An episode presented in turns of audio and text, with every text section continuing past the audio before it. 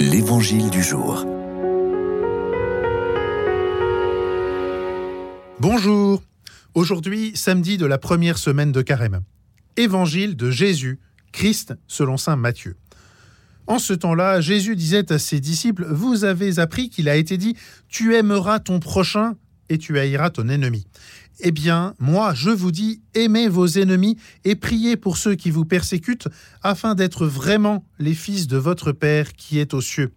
Car il fait lever son soleil sur les méchants et sur les bons, il fait tomber la pluie sur les justes et sur les injustes. En effet, si vous aimez ceux qui vous aiment, quelle récompense méritez-vous?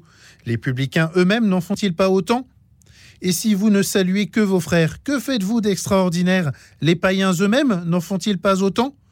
Vous donc, vous serez parfaits comme votre Père céleste est parfait. Ah, l'amour des ennemis, voilà un commandement bien difficile à mettre en pratique. À cause de lui, certains croient que les chrétiens doivent être des faibles. Pire encore, nous nous souvenons tous d'une circonstance où nous avons été victimes d'une violence ou d'une injustice et où on nous a forcés à pardonner pour faire comme Jésus. Déjà, mettons une chose au clair, il faut beaucoup de force pour aimer ses ennemis. Et quand nous regardons Jésus sur la croix, nous voyons la force de son amour pour nous, de cet amour donné pour que nous puissions l'aimer lui. Mais dans l'évangile d'aujourd'hui, en nous disant d'aimer même nos ennemis, Jésus veut nous apprendre que l'amour et la haine ne sont pas à mettre sur le même plan en opposition comme les deux côtés d'un aimant. La meilleure preuve de cela, c'est que Dieu ne sait pas haïr, il ne sait pas ne pas aimer, Dieu ne sait qu'aimer. Voilà un beau lieu de conversion. Nous devons désapprendre à ne pas aimer et ne savoir qu'aimer comme Dieu. Mais attention, aimer ne veut pas dire fermer les yeux. Jésus nous dit aimez vos ennemis et priez pour ceux qui vous persécutent afin d'être vraiment les fils de votre Père qui est aux cieux. Jésus ne nous dit pas de faire comme si nous ne sommes pas persécutés ou victimes de violence. Ce serait rajouter de l'injustice à l'injustice.